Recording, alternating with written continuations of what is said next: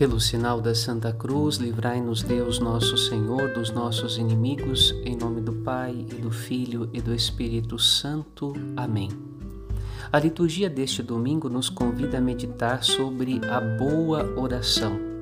Tiago e João se aproximam de Jesus e lhe fazem um pedido conforme o desejo humano de seus corações.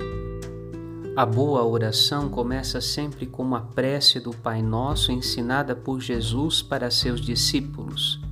Não se faça a minha vontade, mas a vossa vontade, ó Pai.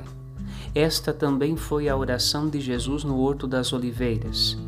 Oração que precedeu sua entrega generosa, o dom da sua vida pela salvação do mundo inteiro.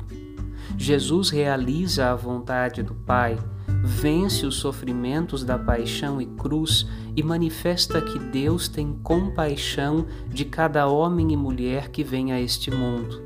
Aproximemo-nos com confiança do trono da graça de Deus, onde está sentado o Cordeiro que foi imolado e ressuscitou, e apresentemos a Deus a nossa boa prece. Pai, seja feita a tua vontade.